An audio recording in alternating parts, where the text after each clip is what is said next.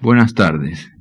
Como todo lo que empieza termina, hoy terminamos con este prolífico ciclo. Bueno, supongo que la mayor parte de ustedes estuvo en mi charla anterior, la voy a dar por escuchada y por retenida. Eh, y siguiendo el, orden rapsódico que les había propuesto, les dije sinfonía no, rapsodia sí, voy a, hacer mm, tres puntos, tres punteos, un punteo de tres mm, este, núcleos, jugando siempre con esta idea de que podemos ir y venir en el tiempo porque no estamos haciendo una historia de la literatura hispanoamericana, así es que, como decíamos la vez pasada, tal cosa existe. ¿no? Eh, el conquistador lleva América, ya dijimos varias cosas, una de las cosas que lleva de una manera inopinada, pero que tiene un efecto eh, importante en el imaginario histórico de, América Latina, es el, elemento utópico. Ni España ni Portugal han sido eh, productoras de utopías. Andrés Amorós, que trabajó en esta casa, entre, otras cosas, eh, descubrió una, una, utopía española, no recuerdo mal si digo columbaria, que es del siglo XVIII, pero eh, es incomparable con la producción de utopías de los italianos del Renacimiento y los, eh, ingleses también, un poco posteriores a los italianos, pero en ese momento de eclosión del humanismo.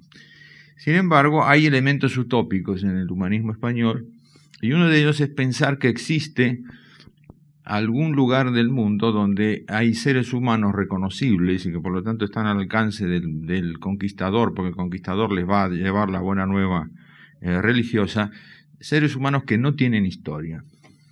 Es decir, que viven en un espacio parecido al que conoció la humanidad antes de la caída, el espacio paradisíaco. Y en el caso de América, el indio ocupa ese lugar que después en el 18 Rousseau va a llamar del buen salvaje, del bon sauvage. Incluso porque frente al europeo tiene la posibilidad de su falta de pasado como eh, una carga menos en la condición humana esencialmente pecadora, esencialmente culposa, esencialmente deudora desde el mal de un Dios bueno. Eh, entonces el, indio buen salvaje es, y esto lo ve Colón al, en las bocas del Orinoco creyendo que está viendo los cuatro ríos del paraíso y que ha llegado al paraíso y no lo puede tocar, el, indio es el depositario de una eh, fantasía utópica en tierras de América. Ustedes saben que la utopía, las, utopías tienen dos vertientes principales. Hay una utopía rural que generalmente se pone en escena en tierra firme, que es eh, una utopía del pasado, es decir, hemos perdido el lugar utópico y es la utopía que llamamos de la edad de oro, con una cantidad de variantes, el país de Jauja, etc. Y hay otra utopía que en cambio tiene que ver generalmente con islas imaginarias y eh, que se pone en escena en una ciudad, pero una ciudad que se va a construir en el futuro. El lugar utópico rural en América tiene algunas realizaciones históricas o que por lo menos han sido leídas como tales y que han dado lugar a una literatura, incluso a una literatura literaria muy posterior a, su realidad, como por ejemplo eh, El Imperio Jesuítico de Leopoldo Lugones, del escritor argentino que escribe su libro hacia 1910, acerca de una de las dos grandes construcciones utópicas que se hicieron en América. Una fue la Vera Paz en Guatemala, la hizo el padre las casas. Y otra, que es a la que se refiere Lugones, las reducciones de indios eh, que hicieron los jesuitas en América del Sur, en, una zona que llegó a, conocerse como República Guaranítica, porque los indios de ahí eran guaraníes, y que eh, ocupaba eh, parte del territorio de lo que hoy es el Paraguay, parte de la Argentina y parte del Brasil. Es decir, son eh, construcciones urbanas hechas en un medio rural, en un lugar donde no hubo población sedentaria, y que responden a la norma utópica de que se puede crear una sociedad a partir de principios puramente racionales, puramente eh, constructivos, que no tienen pasado, porque si tuvieran pasado serían principios orgánicos. esta sociedad que no responde por ningún pasado es justamente la sociedad utópica. Y en la fantasía del conquistador había algo más, esto da lugar a muchísimas hipótesis literarias y superliterarias y más o menos históricas, y es creer que allá había ciudades utópicas construidas en América. Una de ellas es la, ciudad del Dorado, que se suponía que está toda hecha de oro, y gracias a la cual le, debemos eh, los porteños y los montevideanos, además el nombre de porteños. Nos llaman porteños por estar en un puerto frente a un río de la Plata. Y por eso también nos llaman río platenses. Porque se suponía que ese río, que no, es un río, es un estuario, eh, siguiendo hacia el norte por el Paraná se llegaba a la zona esta metalífera, que era uno de, los lugares donde posiblemente estuviera el Dorado. Y si no, estaba en, en la zona lacustre de Colombia, de lo que hoy es Colombia, y fueron en su busca, bueno, entre otros, este, López de Aguirre, que también es uno de los primeros escritores hispanoamericanos, cuando desafía a Felipe II y le manda nada menos que una carta de, desafío diciéndole que, bueno, que no lo moleste, que él ya tiene un poder independiente. No era el único, por cierto. También Hernán Cortés tenía esa fantasía, la, las tuvo Gonzalo Pizarro en Perú, el hermano de, Francisco, eh, las tuvieron los comuneros del Paraguay y usaron la palabra comunero, que es una herencia de las, de las manifestaciones liberales de los comuneros eh, castellanos del siglo XVI. Bueno, eh, no solo esto, se pensó que la Patagonia, la Patagonia usted sabe que esa es la, la punta donde acaba América hacia el sur, hay una parte estrecha que da a Chile y, otra más ancha hacia la Argentina y está en el medio de la cordillera de los Andes, eh, que en la Patagonia estaban las siete ciudades de Cíbola de la leyenda, y eran ciudades también hechas en, eh, metal eh, precioso. Esto, dio lugar a una cantidad de leyendas que, recogió un, curioso personaje, Ciro Bayo, Ciro Bayo, pronuncio la castellana, que era maestro de escuela y recorrió la Patagonia y fue este, recogiendo estas especies, estas especies mm, en, tradiciones orales, eh, que estaban muy arraigadas en, las poblaciones. Esas poblaciones eh, indígenas, criollas, mestizas, habían recordado eh, y traído al presente la, la, leyenda de las ciudades de Cíbola. Incluso Juan Gil, que es un gran investigador de, del tema de los mitos de la conquista y la colonización de América, ha expuesto la posible filiación judía de Colón, quien, ayudado por los, los geógrafos de, Baleares, muchos de ellos chuetas, habría ido en busca de estos tesoros para reconstruir el templo de Salomón. Ya dijimos en la conversación anterior que sabemos muy poco de, Colón y bueno, ¿por qué no iba a ser judío si era judío? ¿no? Eh, lo cual lógicamente teñiría el descubrimiento de América de un, elemento mesiánico que sí tiene que ver con lo que eh, hace a la literatura posterior. Es decir, no se ha generado solo una literatura sobre el dorado, hay novelas, muchas de ellas ustedes las habrán conocido, eh, como las de Sender, eh, Urlar Pietri, Otero Silva, el venezolano, bueno, Urlar también lo era, eh, sino, y, esta recogida de leyendas, sino además una continuidad con la transformación del espacio utópico, es decir, el espacio donde hay hombres que no tienen historia, que por lo tanto pueden empezar la historia desde cero, en el fenómeno de la revolución. La revolución ha dado en en, América, en Hispanoamérica mucho que, mucha tela que cortar a la literatura. ¿Por qué tiene que ver con la utopía? Porque hay un elemento, aún con las revoluciones que se han hecho en nombre del materialismo histórico, las revoluciones marxistas-leninistas, etcétera, que, eh, tienen detrás la, polémica de Marx contra los socialistas utópicos. Sin embargo, las, las eh, revoluciones tienen un elemento utópico, que es eh, el, regreso a un comienzo. Al plantear un comienzo se regresa siempre un comienzo. En tanto, la historia no, no, reconoce estos regresos. eh, Octavio Paz señaló esta, este carácter eh, regresivo de, las revoluciones junto con el, carácter tópico que tienen de ser futuristas, es decir, la revolución está ya haciendo lo que tiene que venir. Pero hay un elemento regresivo en la misma palabra revolución que quiere decir el recorrido circular. La revolución de los astros, la revolución, por ejemplo, que estamos haciendo ahora nosotros, la Tierra alrededor del Sol, no se asusten porque no se nota eso, ¿no? Pero la Tierra se está moviendo ahora. En fin. Y, no en el buen sentido, por cierto, pero sino de las hipotecas, basura y todas esas cosas. Bueno, pero eh, eh, eh, la revolución de los astros es circular, es decir, empieza y termina siempre en cualquiera de los puntos que uno convencionalmente le fije. Y este es el elemento regresivo y utópico de las revoluciones.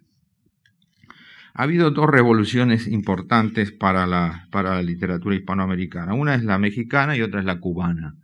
Mexicana, 1910 empieza, la cubana empieza en 1959, empieza con el año, el primero de enero del 59. Es un ciclo que no ha terminado, yo creo que todavía no podríamos este, trazar una parábola literaria de la Revolución Cubana, es un proceso que está abierto, en fin, que tiene una deriva, parece ser más o menos final, pero sobre eh, estas cosas el género más imprudente es la profecía, yo no voy a este, incurrir en él. En cambio, la Revolución Mexicana, eh, y política, social, eh, históricamente y también literariamente, sí tiene una, una parábola que es interesante recorrer. Eh, al revés de, las grandes revoluciones que conocemos, la Revolución Francesa, por ejemplo, la Revolución Rusa, la Revolución Mexicana nunca se planteó como universal. Fue una revolución que hicieron los mexicanos para los mexicanos y contra los mexicanos. El detalle es que hubo un millón de muertos, por ejemplo. También se hizo con ese millón de muertos. Eh, y, es, un tema fuerte, es decir, el hacer de la vida una tarea mortuoria en la literatura y en el cine eh, mexicano. Antes de que se me pase, debo hacer una recomendación. Si ustedes no han visto una película que se llama Vámonos con Pancho Villa, que dirigió Fernando de Fuente, si no me equivoco mal, en 1940, se la recomiendo. Se pasa a veces en los cineclubes, la pasaba antes del Instituto de México. Creo que es la película latinoamericana que más me ha impresionado en los últimos 50, 55 años que que, me tienen de aficionado al cine. Y es el tema ese, ¿no? Vámonos con Pancho Villa, vámonos con la muerte, matemos. Eso es una gran epopeya de la muerte. Bueno, cierro el paréntesis cinematográfico. Es una, una revolución que tiene este carácter endogámico, si ustedes quieren, y por lo tanto también de, de guerra civil. Una guerra civil que se extiende prácticamente de 1910 hasta 1929-30, cuando acaba la guerra de los cristeros, la guerra contra los, militantes católicos. Y antes, bueno, entre todos los partidos, o mejor dicho, tendencias que genera la revolución. Desde el punto de vista intelectual, tiene una característica que hay que señalar también. No tiene intelectuales la revolución de movida. Incluso el núcleo intelectual que había en México, que se, se nucleó eh, con los jóvenes más estudiosos y más eh, mm, interesados por la actualidad intelectual del mundo. Se, nucleó, sé que no se usa el verbo nuclear en, España, pero yo hago de todo para, para corromper las costumbres. Por ejemplo, para que digan nuclear. Yo nucleo, tú nucleas. Los mexicanos nuclearon. Eh, se nucleaba en el Ateneo, el Ateneo de la Juventud, que lo dirigía un, dominicano, Pedro Enrique Sureña, que después, eh, antes y después estuvo derivando por, por eh, América Latina y murió en, en, la, Argentina, siendo profesor en Argentina. Bueno, Pedro Enrique Sureña estaba este, dirigiendo a estos jóvenes que estaban a su vez revisando una experiencia histórica de muchos años, de décadas, que era el porfiriato, la dictadura ilustrada de Porfirio Díaz. Por cierto, que es el que está detrás de, una novela que comentamos hace eh, dos días, el recurso del método de Alejo Carpentier. Ese dictador ilustrado, el fin de siglo, Belle Époque, es un poco Porfirio Díaz.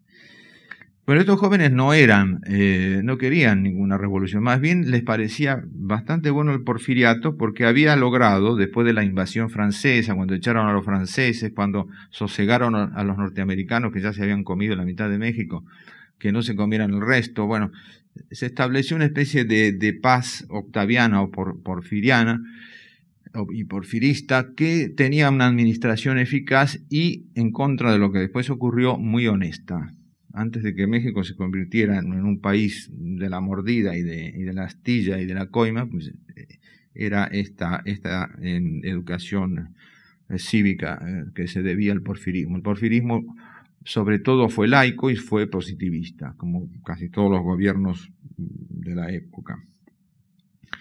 Bueno, viene la revolución porque Porfirio se, plantea ser de nuevo presidente y hay un movimiento en contra, no se ponen de acuerdo y empieza la, pelotera esta, que deriva en distintas ideologías. los intelectuales no aparecieron al principio, pero sí fueron apareciendo durante el proceso y después, por supuesto, con el gran movimiento intelectual que hay en México a partir de los años 20 eh, en todos los órdenes, es decir, pensamiento, literatura, pintura, mural, eh, música, eh, una de las escuelas nacionalistas más, más importantes, más potentes del continente. Bueno, esta, esta falta de, ideología, en principio, y esta endogamia hace que los novelistas se hagan las preguntas eh, que no se hacen los revolucionarios, es decir, ¿por qué, para qué y cómo se hizo la revolución? Y esta pregunta se hace muy precozmente. Las primeras novelas sobre la revolución son ya de, los años 11, 12, 13.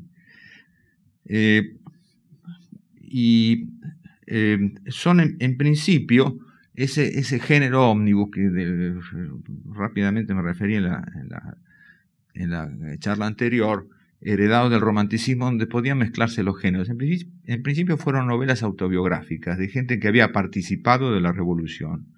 Hay una que es importantísima, es una más eh, logradas novelas de, América Hispana, que se llama Los de Abajo, de Mariano Azuela. Ustedes la conocerán, o algunos de ustedes la conocerán. Y si no, les recomiendo la lectura, no van a sufrir la fecha. Es, es, un, es un libro sobre el cual de, de alguna manera se basa la película a la que me referí antes. Los de abajo está escrita por un hombre que no era escritor literario, era un médico, Mariano Azuela, un médico de, la, de Jalisco, después fue consagrado como escritor y, produjo más novelas y en fin, se, digamos que se instituyó en, el mundo letrado. Pero cuando hizo los de abajo y, y algún, alguna cosa anterior, su profesión era la de médico y gracias a que era médico él pudo ver y, eh, tratar con dirigentes de la revolución, dirigentes todos ellos armados, todos militares, porque el primer jefe eh, de la revolución, eh, que fue Eduardo Madero, se lo cargaron, fue el único personaje civil que pudo más o menos encabezar algo. Después todos los, los, jefes se improvisaron o eran militares de carrera o se improvisaron militares porque la revolución se convirtió en una guerra. Bueno, él trató gente, trató heridos, trató pestes, lo que ustedes van a encontrar en, un libro enormemente violento, enormemente amargo, pero de una certeza eh, narrativa realmente ejemplar. Los de abajo, de Mariano Azuela. Eh, de alguna manera, eh, lo que los intelectuales que enseguida se, digamos se engancharon al poder revolucionario, tanto con, con Villa, con Zapata, con el movimiento agrarista, y después con el, sistema que se llamó Maximato y, después con el Partido Revolucionario Institucional que gobernó a México casi 70 años, a partir prácticamente del año 30. Eh, esos intelectuales generaron un discurso oficial. Eh, la revolución es este, el México profundo que se subleva contra la superficie porfirista que es el positivismo y es el laicismo importado de Europa. Entonces el México profundo se independiza de algún modo de, lo, de la conquista blanca y, es el, México indígena que vuelve a tomar las armas como cuando se sublevó la, primera vez contra los españoles en la llamada insurgencia que fue sofocada. Piensen que la inmensa mayoría de la población eh, mexicana en esa época era indígena. Creo que México tenía eh, no sé, unos 14, 15 millones de habitantes, de los cuales 8 o 9 millones eran indios. Indios puros, divididos en, creo que son 45 grupos étnicos, pero bueno, eran todos lo que nosotros los, los caras pálidas llamamos indios. Bueno, y eh, eh, de los otros eh, habría lo que ellos llaman güeros, blancos, blancos, caras pálidas, una minoría, una minoría que tuvo que empezar a, alternar el poder con esta otra gente. Entonces, bueno, ese fue el discurso oficial. La construcción de una gran nación que era a su vez, a la vez, digo, la respuesta a la, conquista española eh, eh, y a la, a la, invasión francesa y a la, invasión norteamericana, las tres grandes guerras de la historia mexicana que los mexicanos habían perdido y por una habían ganado, por una vez. Bien, la novela de la Revolución ah, de algún modo hace el contradiscurso de esto, ¿no? es el discurso oficioso frente al, eh, al discurso oficial.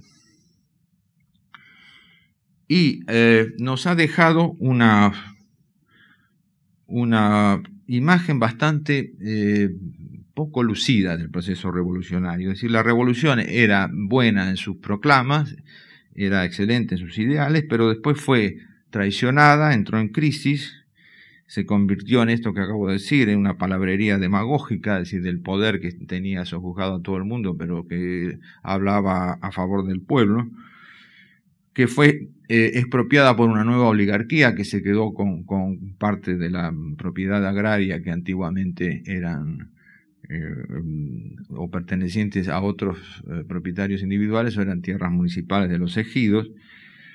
Y finalmente que eh, generó este mito al servicio de la, de la ideología del Partido Único, el PRI.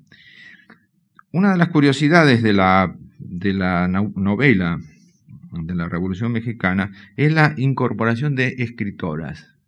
En un país que tiene una, una imagen eh, tópica de machismo, de, revolucionario con, las tiras de balas y la, canana y la, este, el fusil o las, pistolas eh, hasta cuando se va a dormir, el sombrero charro y los bigotazos y que acatarran y todo eso. Bueno, eh, pareciera que no es materia ni siquiera literaria de mujeres que por otra parte no abundaban como escritoras, no, no, empezaron a abundar en América hasta, en América hispana, quiero decir, incluso en España hasta los años 20. Pero Nelly Campobello, después este, Rosario Castellano, Elena Garro, que escribe una de las obras fundamentales de, esta, de esta serie, que es Los Recuerdos del Porvenir, Elena Poniatowska, que vive y sigue escribiendo, trazan una, una una tradición de la voz femenina eh, respecto a un evento que aparentemente es un evento que solo le, pasó a los hombres, como fue la revolución y la guerra. También los estudiosos lo han dicho, esto no, no lo invento, lo repito, eh, esta revolución que sale tan mal parada en, las novelas admite por lo menos tres eh, etapas. Una primera etapa en la que el medio que se describe es rural y provinciano. Entonces hay una sucesión de cuadros que podríamos denominar la novela mosaico, es decir, hecha con esos pequeños trozos de materia de color que se, van pegando unos al lado de los otros y uno los mira de lejos y forman una figura. ¿no? Tiene cierta relación con la novela realista y, costumbrista. Ya hablamos ayer de, que México era uno de los países donde más había prosperado el costumbrismo porque había una herencia literaria barroca importante, eh, castiza, digamos así, y, una lengua literaria eh, fraguada a partir del barroco español que había dejado una impronta muy fuerte en los escritores.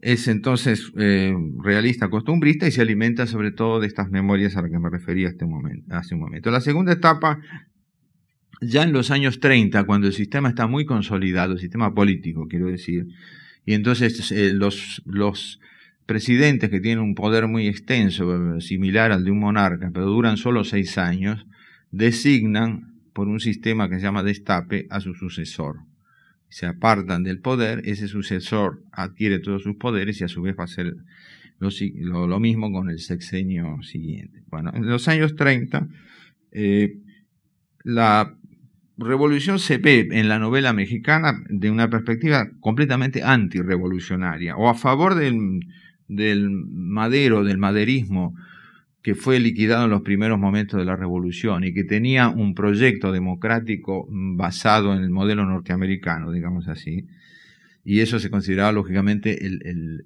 logro de la modernidad política en México, o bien desde la izquierda, en un realismo de carácter proletario. Eh, lo literario no importa demasiado, es decir, no, no hace falta escribir demasiado bien. Eh, y en ese momento los escritores eh, del grupo de los contemporáneos, que son los que sí quieren escribir bien, entre comillas, no se dedican a la novela revolucionaria, casi no se dedican a la novela, esto también lo estábamos recordando en las conversaciones anterior. Pero en cambio, estos escritores estos eh, novelistas mexicanos de, los años 30, introducen como modelos a literaturas que hasta ese momento prácticamente no habían, sido tenidas en cuenta en Hispanoamérica. Es decir, los modelos novelescos eran sobre todo franceses o de alguna literatura que se conocía a través de Francia. Y los novelistas del 30 eh, tienen muy en cuenta la literatura norteamericana, la narrativa norteamericana, a novelistas como John Dos Pasos, como, como William Faulkner, como John Steinbeck, como eh, Scott Fitzgerald, en fin, los, eh, Ernst Hemingway, los, digamos, para decirlo rápidamente, los escritores de la generación perdida, los escritores de, los años locos, lo que llamaba años locos en, Estados Unidos y en Europa. Y también introducen el modelo soviético, del realismo socialista.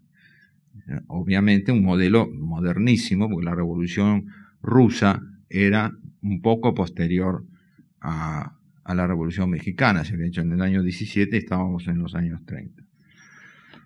Y en la tercera etapa, que ya es la que podríamos considerar que puede llegar hasta nosotros, la, la novela se aparta de la memoria, se aparta de la crítica del hecho revolucionario y se concentra en el tema de la identidad nacional, lo que se ha llamado la ontología nacionalista mexicana. Sobre esto vamos a volver, lo vamos a agarrar por otro, por, otro desvío, el tema de la, de la identidad como materia literaria. Y, en ese sentido es una crítica a, esto que decía hace, un momento, al México charro, al México de, de mariachis y de, gente que se emborracha con tequila y de, pistoleros violadores de monjas y toda esta cosa. Y este eh, y todo el costumbrismo superficial, digamos, del el México de la ranchera, no. Y se, eh, vincula con indagaciones sobre la identidad nacional que están haciendo o, que van haciendo a la vez eh, ensayistas mexicanos como Samuel Ramos y después Octavio Paz. Y sobre esto vamos a volver eh, luego. Ahora, me interesa destacar esto para no entrar en, una lista, porque los libros los conocen, ya he dicho eh, los de abajo de Mariano Azuela, que se publicó en el 15, de reeditó en el 20, corregida. Martín Luis Guzmán tiene dos obras decisivas, una es La sombra del caudillo y otra es El águila y la serpiente. Luego tenemos, a ver, algún título que ustedes conozcan. Lorenz escribió, no era eh, mexicano, La serpiente emplumada, pero también acerca de la revolución. Y eh, muy típicas, por ejemplo, de José Guadalupe de Anda, Los Cristeros, de Mancisidor, La Sonada, etcétera. No los quiero abrumar con, con títulos mm, que interesan a, la historia de la literatura, ustedes van a encontrar en cualquier enciclopedia. Pero quiero decir que sí señalar que la, parábola de la revolución llega hasta nosotros a través de títulos que sí ustedes conocen. Por ejemplo, Pedro Páramo de Juan Rulfo, es una de las grandes novelas hispanoamericanas. La muerte de Artemio Cruz de, Carlos Fuentes y Los recuerdos del porvenir de Elena Garro que yo, si no lo, conocen, si no lo conocen, se los recomiendo vivamente. Los otros sí ustedes los conocen. Carlos Fuentes está todos los días en todas las sopas. Se puede mojar el pan en Carlos Fuentes a diario. Juan Rulfo ha muerto y ha escrito solo una novela, pero si cualquiera de nosotros quisiera escribir una sola novela en la vida que fuera Pedro Páramo o algo equivalente. Entonces, em, no, le quería hacer eh, un, señalamiento más respecto a la novela norteamericana, mexicana y ya la dejamos tranquila. Y es que eh, fija una frontera curiosa, difícil, problemática y, muy interesante, que es la, frontera entre la historia y la novela. Es decir, una literatura que, se vincula con la novela porque su finalidad es didáctica. Es decir, es explicar la historia al pueblo, va dicho de una manera rápida que había sido una empresa eh, romántica. Walter Scott, el gran escritor escocés, hizo eso con la Edad Media eh, de Escocia, bueno, y también de, Inglaterra, y en fin, en las nacionalidades que en la Edad Media estaban todavía bastante confusas y difusas, pero que pertenecían a esos territorios. Y fijó un modelo, ¿no? Es decir, contar la historia de manera entretenida, de manera divertida, de manera mm, novelesca, hacer creer a la gente que la historia se puede aprender como una novela y difundir conocimientos en este sentido. Está la gran obra de, Alejandro Dumas, o Dumas, como habría que decirlo, lo digo por si hay algún francés para que no se moleste, Dumas, y para, para lucir mi, fonética francesa propia de un argentino de mi edad. Eh, pero, bueno, Dumas tiene una obra inmensa, ¿no? No me hagan citar eh, títulos que me harían subir los colores, y en España Galdós, los episodios nacionales que después derivan de algún modo en una respuesta diferida en Baroja con la memoria de un hombre de acción, eh, más diferida todavía Valle Inclán en el ruedo ibérico, y ahora todos los galdositos que han crecido en estos años. Tampoco me pidan nombres, ¿eh? Sí, ese mismo. Bueno, dejemos a los mexicanos tranquilos. Eh, sobre la eh, revolución cubana, digo, no podemos hacer una, una, eh, una parábola, ¿no? Es un fenómeno histórico que no ha terminado su parábola. Entonces, su aceptación por la literatura tiene, desde luego, huellas. Hubo en principio una novela pro-guerrillerista, donde el guerrillero era visto como un héroe que trataba de regenerar la historia y a veces que trataba de refundarla a partir de un paisaje utópico. El ejemplo más que, bueno, por lo que se me alcanza a mí más claro en este sentido es un cuento de Julio Cortázar que se llama Reunión, donde hay dos personajes que en, clave pueden ser Che Guevara y Fidel Castro, cuando están haciendo la guerrilla y que se encuentran en un lugar X un lugar X de una isla, como es Cuba, que es ya un escenario utópico la isla, ¿no?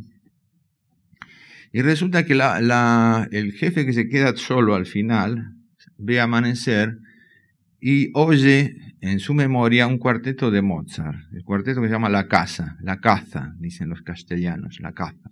Bueno, es esa, ese cuarteto le da la imagen reflejado sobre ese amanecer que es como eh, el momento en que uno empieza a ver el mundo, ¿no? El mundo está, ha estado confuso y borrado durante la noche y en el, amanecer, se empiezan a ver las cosas con claridad. Entonces, una especie de imagen del futuro, el amanecer, ¿no? Es lo que va, lo que va a venir, el día que va, a venir, que, vamos a vivir. esa fusión de la música, de la obra de arte con el amanecer, es en una isla, es un poco la construcción de un paisaje utópico. Es decir, eh, la revolución como obra de arte, no como obra de la historia, sino como la obra del arte, del arte, del arte del artista, ¿no? el, guerrillero aparece como artista. Y bueno, se hicieron muchas, muchos textos, eh, por ejemplo, Los condenados de condado de Otero Silva, el, venezolano, los fundadores del ALBA, y tienen de nuevo la, metáfora del ALBA, desde el boliviano Renato Prada Oropesa, eh, la guerra en el paraíso, de nuevo el, escenario utópico de Carlos Montemayor, el, mexicano. País portátil, también un país que se puede llevar a de un lado a otro y ponerlo en el suelo porque no tiene suelo. de Adriano González León, venezolano también. Y en fin, los, más, los, los textos más tópicos y más conocidos de Eduardo Galeano, por ejemplo, la canción de Nosotros, Días y Noches de Amor y de Guerras. Le leo esto no para aburrirlos, sino eh, con el generoso propósito de que ustedes reconozcan libros que seguramente han leído y los rememoren. ¿eh? O sea, no, no trato de castigarlos porque como no se pueden mover, ustedes no pueden demostrar su, su desacuerdo con lo que yo digo, porque están muy bien educados. Entonces yo no quiero simplemente que me soporten, quiero que, que, vean que les ayudo a recordar libros. Bueno, y de Mario Benedetti, obviamente, Primavera con una esquina rota, sobre la guerrilla de los Tupamaros en, en Uruguay.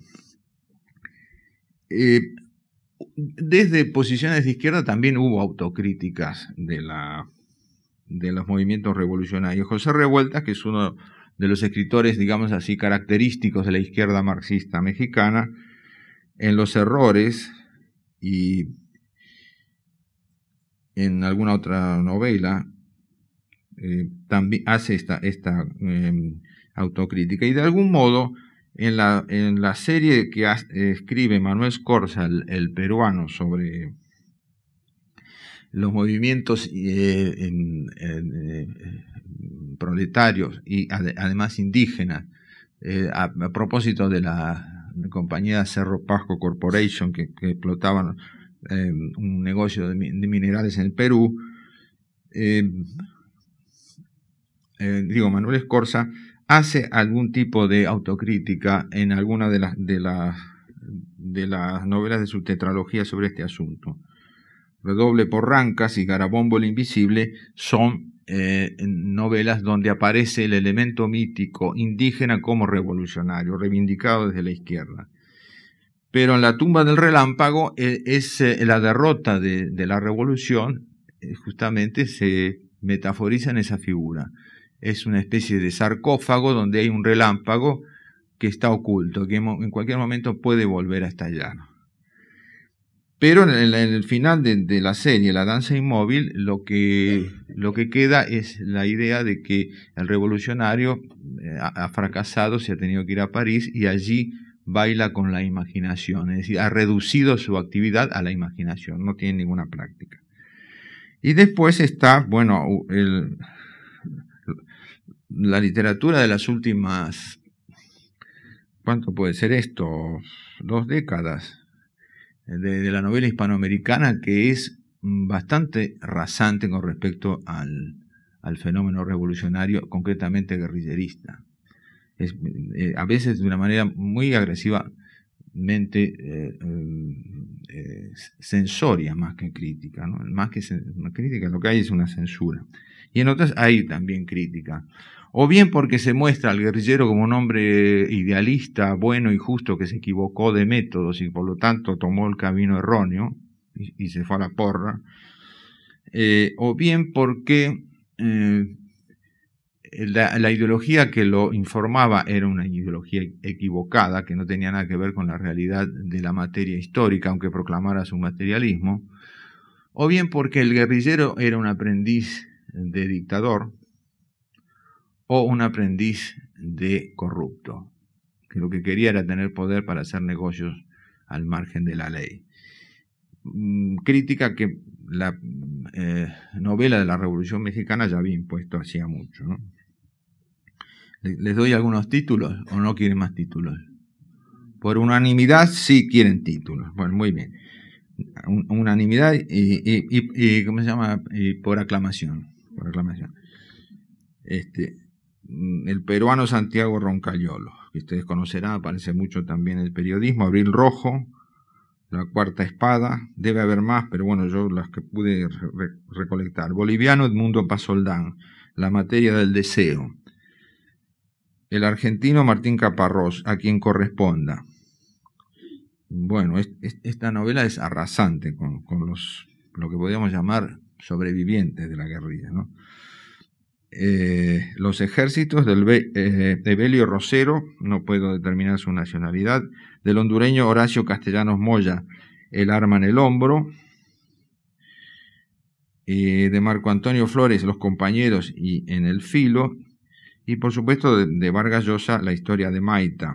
en fin, aparte de, de, en fin, de toda la autocrítica que hay en Vargas Llosa por haber sido pro revolucionario y ahora tomar una actitud, bueno, ahora en las últimas décadas, eh, contraria a los regímenes que han surgido de las revoluciones mm, guerrilleras, digámoslo rápidamente. Hay una novela curiosa de otro argentino, Miguel Bonazo, que se llama Recuerdo de la Muerte, y que es la historia de un, montonero, de un, guerrillero de la guerrilla argentina de los montoneros.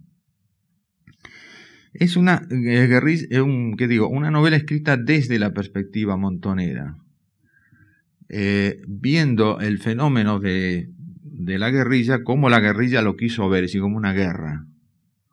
Pero claro, es una guerra que perdió un ejército y que por lo tanto Recuerden la, el cuadro de Velázquez del, vencedor que está felicitando al vencido a la vez que adquiere la llave de la ciudad.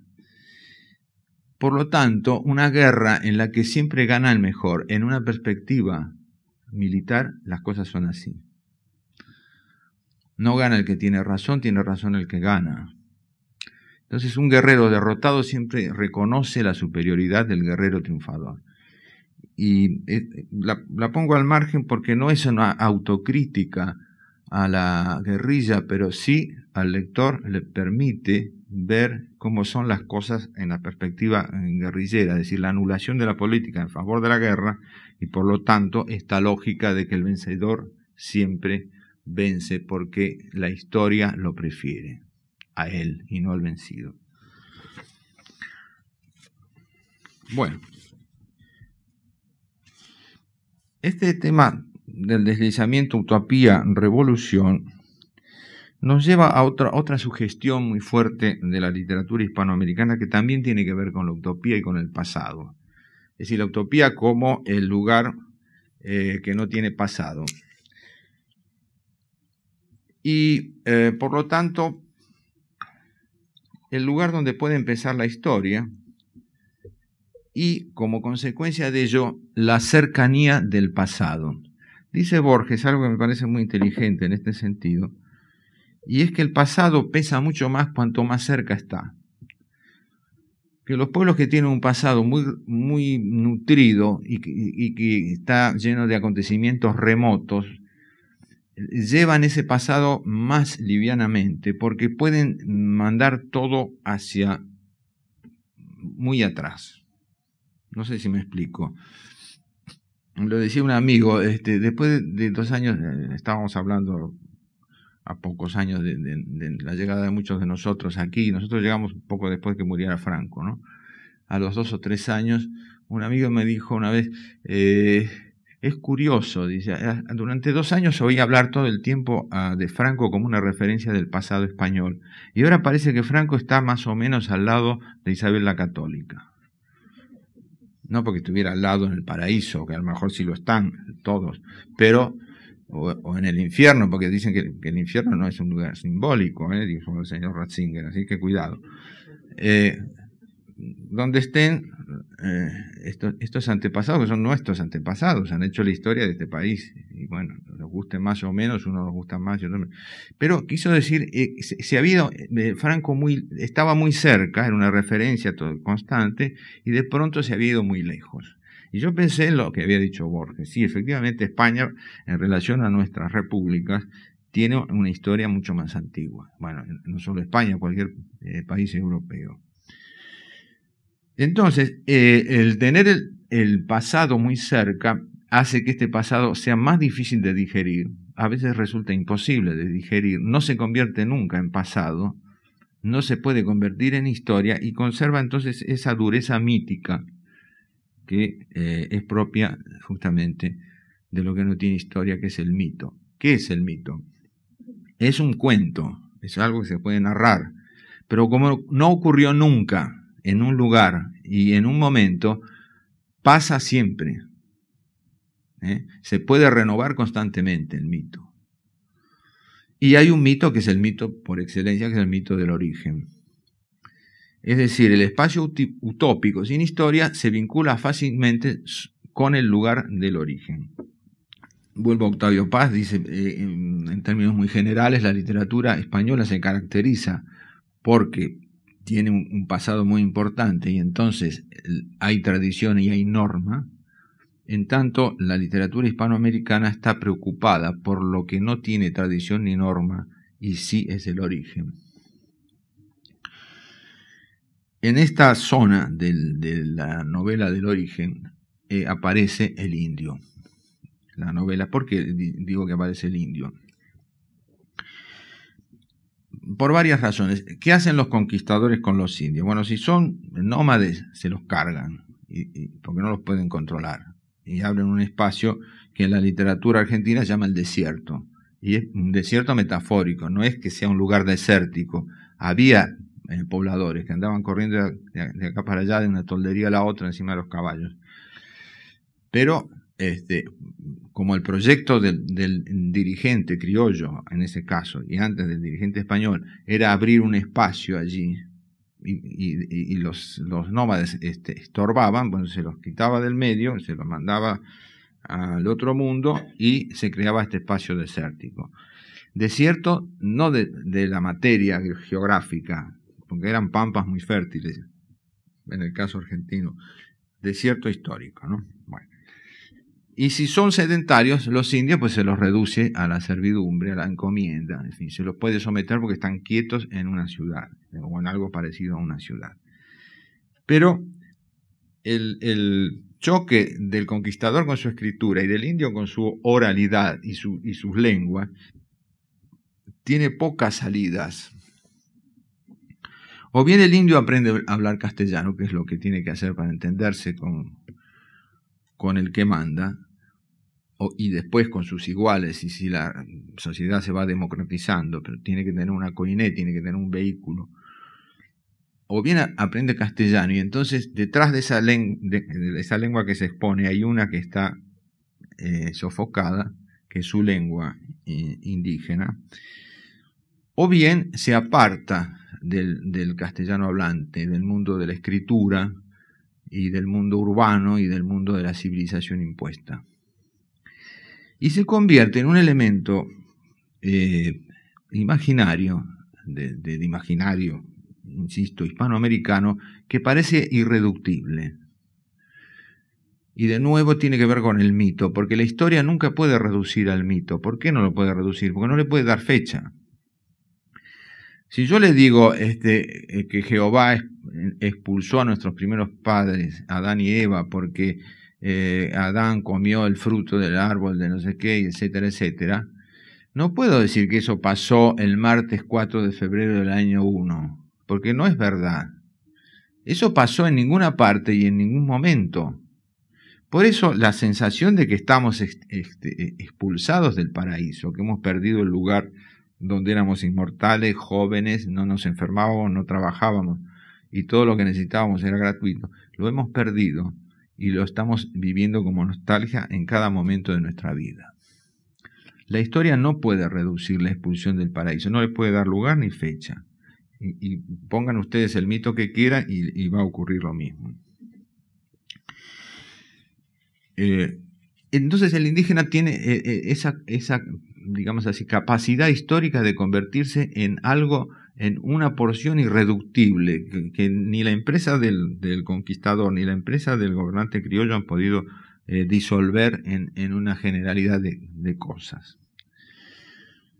Y esto se, advierte en la novela que se ocupa de los indios. Los indios fueron eh, un elemento eh, ambiguamente admirado por los románticos.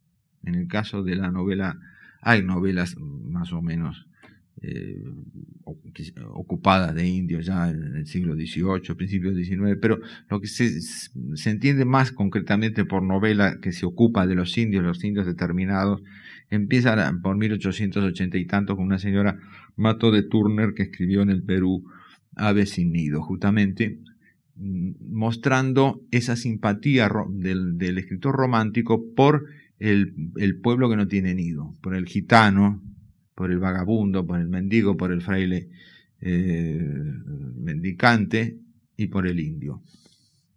Y tiene una, visión idealizada del indio justamente como el buen salvaje el hombre que, vivía en armonía con la naturaleza, que no necesitaba gran cosa para sobrevivir, que no necesitaba eh, un utillaje muy complicado de la vida, una técnica muy complicada de la vida, y, que no, estaba sometido a los vicios terribles de la, de la ciudad. La ciudad es siempre, en, el mundo romántico, es el, el, escenario del mal, ¿no? de, los bajos intereses, de las bajas pasiones, de los vicios, de los crímenes, etc. Pero después, en una segunda etapa, la novela de, en donde aparece el indio es por el contrario la novela donde aparece lo que va a llamar el, el escritor boliviano Alcides Arguedas, que escribe ya desde el principio del siglo XX, El pueblo enfermo, que no es solamente el indio porque queda desubicado en la sociedad, digamos así, invasora, por llamarla de alguna manera, hispana o criolla, da igual, no solo porque queda desubicado, sino porque hace un mal mestizaje. El resultado del mestizaje entre el indio y el blanco es malo. Es un pueblo enfermo, es un pueblo que los dirigentes tienen que tratar como tal y curarlo. Eh, tiene un libro que se llama así justamente Pueblo enfermo, pero otras novelas, la más famosa de todas, Raza de Bronce. Después aparecen en los años 20 escritores que se acercan al, indio concreto y tratan de que su voz se haga oír en su propia escritura. Porque el problema del, escritor hispanoamericano que trata la vida de los indios, lo mismo que si trata la vida de los negros, con la diferencia que los negros del Caribe han dado lugar a, una lengua literaria, si o por lo menos a una zona de la lengua literaria que es el, negrismo, ¿no? la poesía del negrismo. Pero que, se, los que se acercan a los indios tienen el problema de tener que escribir un libro en castellano acerca de gente que entre sí no habla castellano. Entonces, ¿cómo hago yo si quiero contar la vida de un indio en castellano cuando sé que el, personaje en la realidad con los suyos no habla castellano, habla quechua, por ejemplo, aymara o no sé qué? Entonces eh, hay eh, esta, intervención o impregnación de vocablos indígenas en, el discurso del novelista en castellano. Por ejemplo, Jorge y Casa, por ejemplo, Ciro Alegría, y Casa ecuatoriano, Ciro Alegría eh, peruano, hacen esta, esta experiencia de la impregnación del, eh, del, vocabulario indígena que hay que poner al final del, del, libro o con notas al pie, porque si no, no nos enteramos, los lectores en castellano de a pie, no nos enteramos de la mitad de las cosas. Porque. Esto nos, nos desliza hacia el tema justamente de las lenguas sofocadas. Quien mejor lo, en el caso quechua, ¿no? quien mejor lo ha tratado a mi modo de ver es José María Arguedas, no Alcides. José María Arguedas, el peruano, en un libro admirable de, primera calidad novelística que es Los ríos profundos, que es la historia de un chico que es hijo de una india que ha muerto, él no ha visto a su madre, o no la recuerda, y que vagabundea con su padre, que es criollo, por distintos lugares del Perú y se va formando, mm, pasando de la niñez a la adolescencia, etc. no interesa la anécdota, pero interesa justamente que este chico quiere oír alguna vez la voz de su madre y no es una voz en castellano. Eso es cómo hace el novelista para, para no ponerse a hablar en quechua, porque si no el lector castellano no lo va a entender o le va a tener que dar una versión traducida, lo cual es una engañifa literaria. Eh, pero tiene que hacerlo en un castellano en el que de algún modo se oiga esta lengua sofocada. Hay un, capítulo de la novela que se llama El, Zumbaillo, el Zumbaillo, que es el nombre que se le da en Perú a la peonza, al, trompo, ¿eh? ese, ese aparatito que se hace girar, que tiene forma de pera, ¿no? Todos lo conocen, ¿sí? porque ahora se usan juguetes electrónicos, entonces es una cosa manual. Se le ata una cuerda, se tiene la pierna y el y, el, y el, la peonza zumba, ¿no? Hace una especie de, de pequeño, de ínfimo eh, gemido. Y el chico cree oír en, en, ese, en ese gemido de la madera, de la peonza, la voz de su madre, hablándole una lengua que él no puede entender.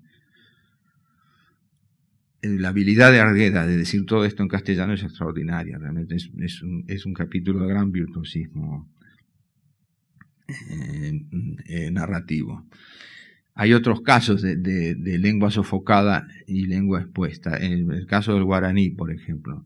En Roa Bastos esto está resuelto de dos maneras.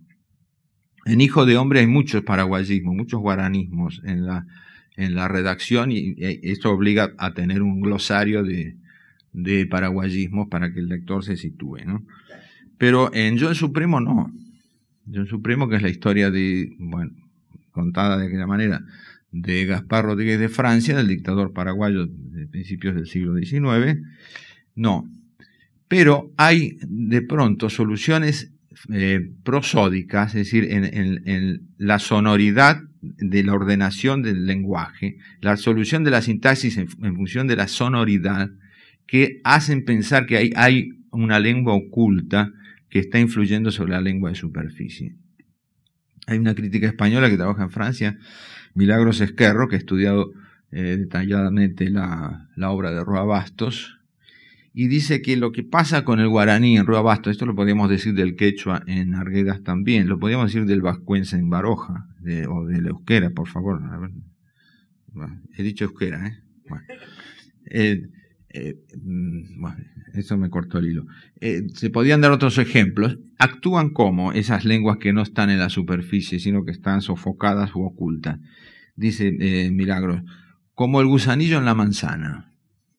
Si uno coge una manzana que tiene un gusanillo, no ve el gusanillo, salvo que se la ponga a comer y entonces aparezca este ingrediente inesperado que, bueno, uno puede comerlo o no, porque hay gente que lo, encuentra en el, queso camembert y lo celebra, ¿no? Bueno, nosotros no vemos el gusanillo, sin embargo el gusanillo está viviendo a expensas de la manzana en un lugar oculto y no solo eso, sino que está transformando la química del, del fruto. Apenas nosotros abrimos la manzana vemos que hay una zona que está fea, por decirlo de alguna manera, porque se ha alterado su química. Bueno, esta, esta voz eh, oculta presiona sobre la voz eh, superficial de alguna manera como el gusanillo en la manzana. Hay otro caso que quiero señalar en este sentido, porque no entra en el campo ni del regionalismo, ni del indigenismo, ni del indianismo de, las, estas novelas que estoy evocando, pero tiene que ver con este tema de eh, qué es lo que puedo decir, yo como escritor en castellano de alguien que de todo no es un interlocutor en castellano. Es el caso del escritor argentino Héctor Tizón. Héctor Tizón eh, no es porteño. ¿eh? Hay argentinos que no son porteños. Créanmelo, se lo puedo jurar por lo que ustedes quieran. Bueno, es eh, al revés, él es de Jujuy, que es una provincia que está en, digamos así, el ángulo noroeste del país, en Argentina, pegándose a la vez, y nunca mejor dicho, con Bolivia y con Chile.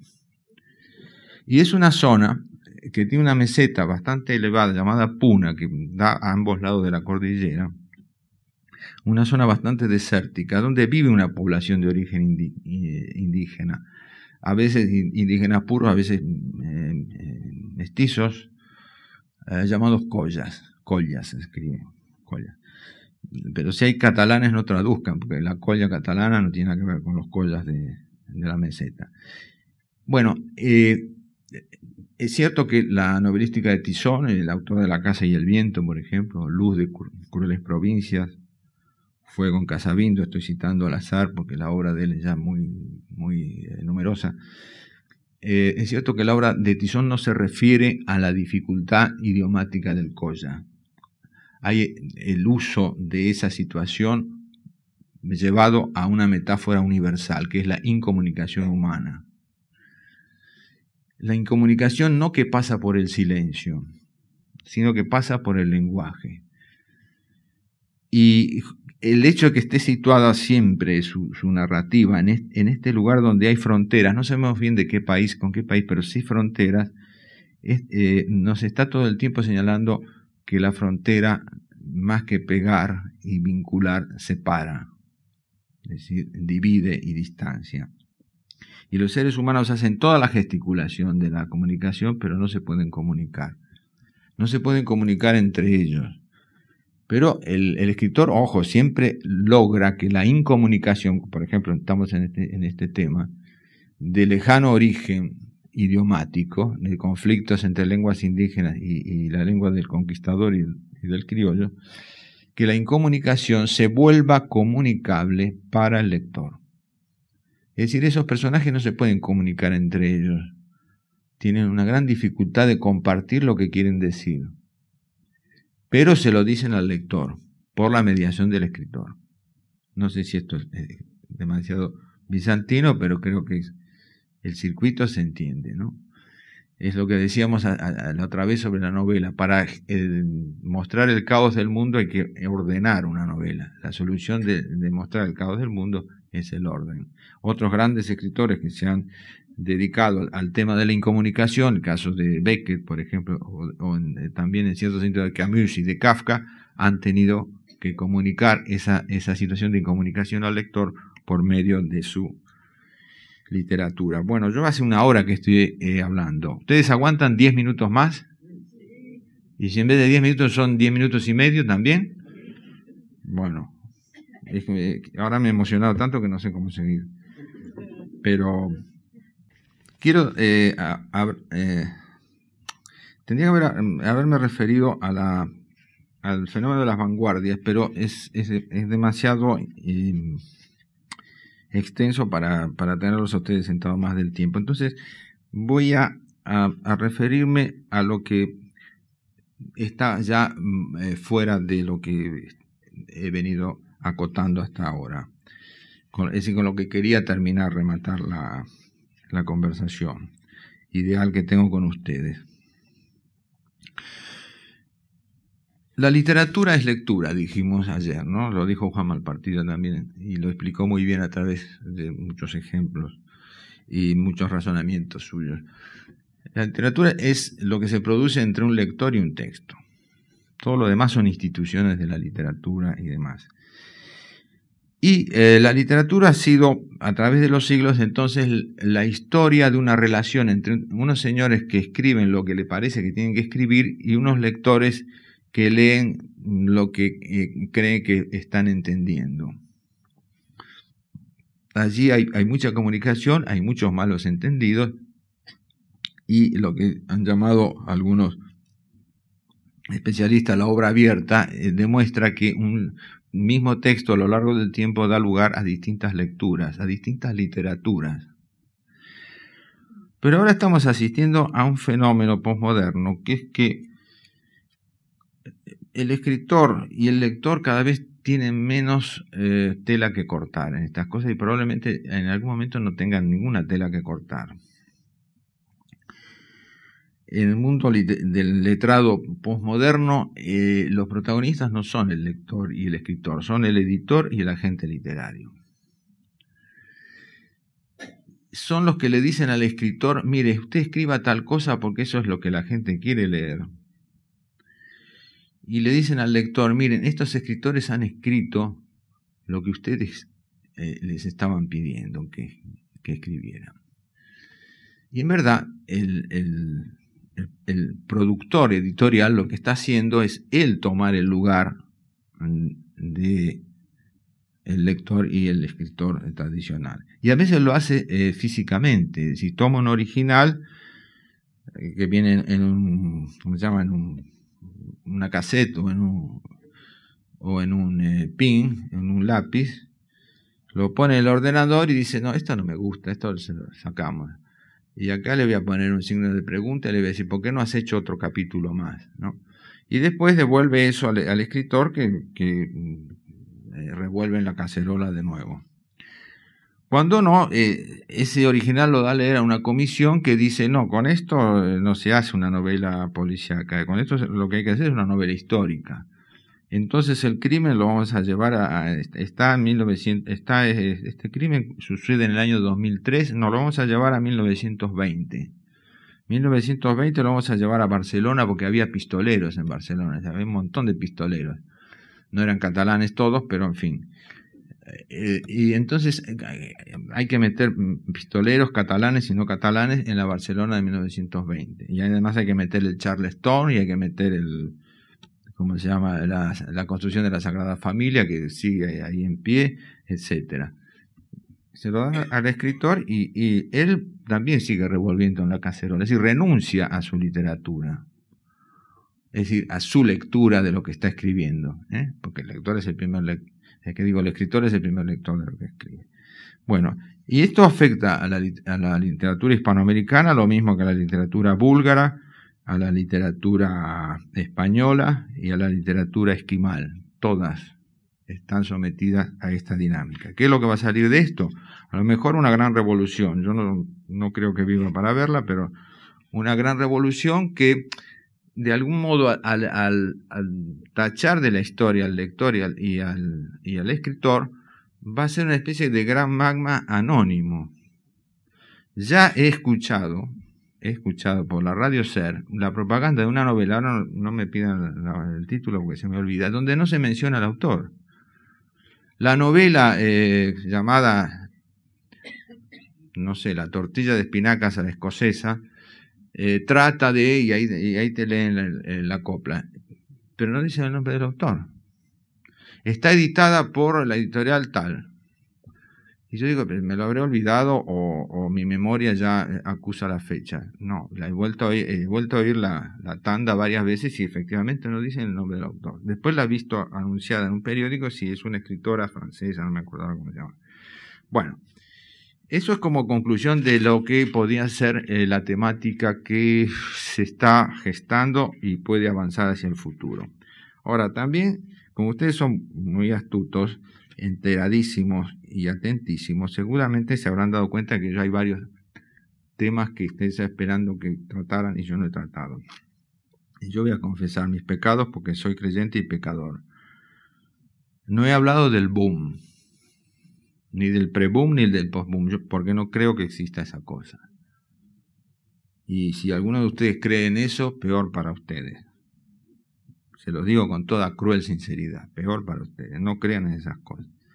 No existió el boom como fenómeno literario.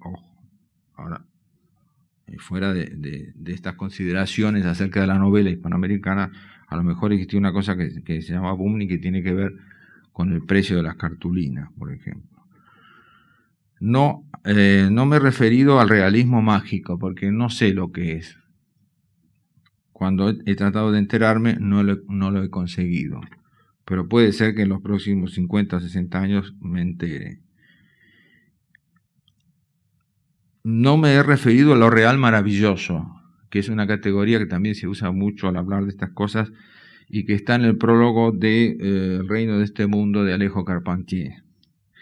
Lo que hace Alejo Carpentier es definir lo que se llamaba surreal en la época del surrealismo, aquello que está sobre la realidad y a lo que se accede si uno renuncia a sus costumbres de mirar las cosas de acuerdo al hábito y al mecanismo del hábito. Si la mirada es especialmente concentrada y extraordinaria, accede a lo, surreal, dicen los franceses, lo que está por encima de lo real. Y él dice que eso se llama real maravilloso y que existe en América. Y para él América es la América afro-caribeña. Bueno, descanse en paz el maestro Carpentier. Por eso no me he referido a lo real maravilloso. Eh, mm, no es capricho en Carpentier esto, ¿eh?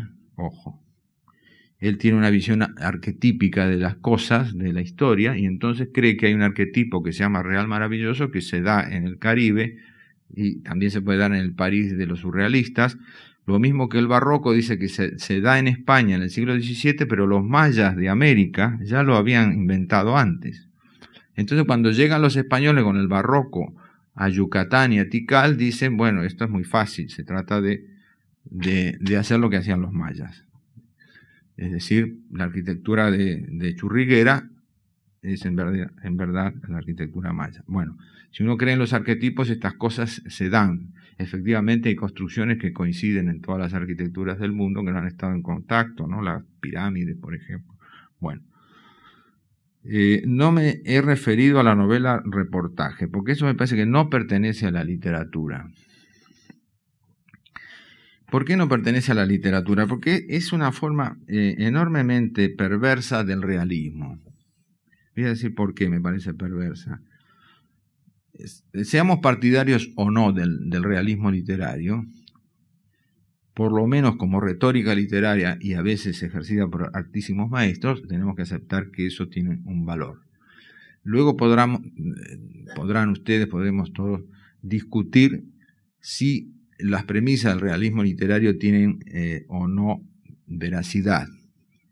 Es decir, es verdad que la realidad existe con independencia de nosotros, ordenada, y que eh, si la observamos atentamente la podemos reflejar en un texto, o eso es ilusorio y la realidad es un continuo caótico y solamente la puede ordenar el lenguaje. Es decir, que eh, la realidad de lo que estamos viendo solamente se convierte en, auténtica realidad cuando la podemos mencionar. ¿Basta el lenguaje para investigar toda la realidad o es insuficiente? Podemos eh, plantearnos todos estos problemas a un escritor real, eh, realista, quiero decir. Ahora, no podemos cuestionar la tarea del realista que se mueve por la realidad tratando de aprender de ella por ejemplo, se sabe que Galdós iba a las tabernas con un secretario, que el secretario bebía vino y, don Benito no bebía de alcohol, entonces iban con una pluma y un papel y, Galdós escuchaba algunas cosas y, seleccionaba y se las hacía anotar al secretario y eso los usaba, eh, esos materiales pues los usaba para algunas de sus novelas contemporáneas. Los hermanos Goncourt, que eran sumamente impíos, una vez tuvieron que contar en una novela una misa. Ellos no iban nunca a misa, pues fueron a misa. Y vieron al cura hacer sus cosas y a las señoras y a los señores que rezaban, que se arrodillaban, que cotillaban, lo que sea. Eh, Emil Solá, cuando tuvo que escribir La bestia humana, se subió a una locomotora, porque quería ver cómo funcionaba la locomotora y cómo actuaba el fogonero y cómo actuaba el conductor y después cuando quiso escribir Germinal, bajó a una mina de carbón. Uno puede decir desde Kafka, la literatura no se hace observando las cosas, se hace en un cuarto oscuro, sentado frente a una mesa con la mano en la mejilla. Eso dice Kafka. Bueno, puede aceptar cualquier premisa con tal de ver cómo se llega a un texto admirable o despreciable. Lo que no me parece de recibo es que un señor que lee en, los periódicos eh, las anécdotas de la guerra del Irak o ve escenas de la guerra del Irak por la televisión, haga una novela reportaje sobre la guerra del Irak. Ahí hay algo de mistificación, de pseudo realismo, o diría Baudrillard de hiperrealismo, de éxtasis frente a los medios de comunicación. No. Por eso no me he referido a la novela reportaje. Porque además juega con un elemento que es el yo sé lo que voy a decir y el lector sabe lo que va a leer. Y eso elimina tanto al escritor como al lector.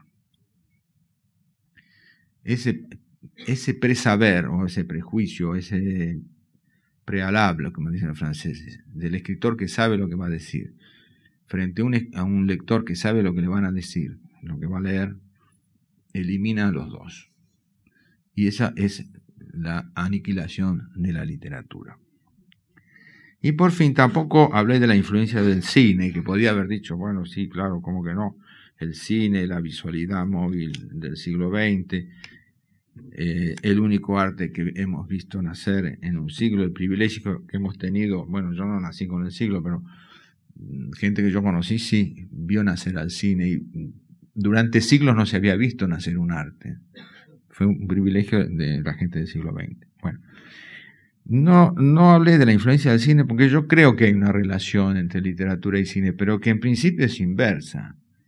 Y es la influencia del cine en la literatura. Fue la literatura la que le enseñó al cine a narrar, con un utillaje que la literatura no tiene, que es la imagen inmediata y presente. Yo puedo escribir de modo que el lector perciba imágenes imaginándolas, pero no están ni inmediatas ni presentes y no lo van a estar nunca, van a estar siempre ausentes.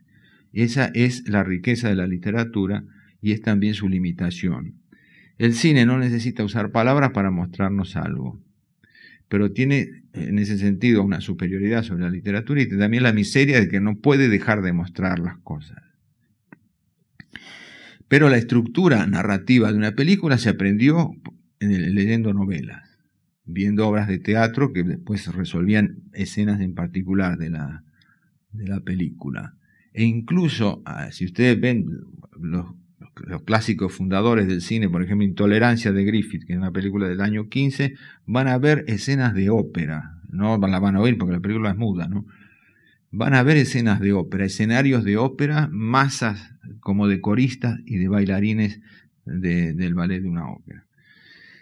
Por eso no, hablé de, la influencia del cine en la novela, sino en el peor o en el mejor de los casos como un eh, vaivén de, lenguajes narrativos que lógicamente dependen el uno del otro, creo que el cine depende de, los esquemas de la narración y del teatro, y que al tener un, utillaje particular, que es la escena, que se, la, la imagen que se mueve, eh, puede sugerirle al escritor una solución a partir de la imagen eh, que se mueve.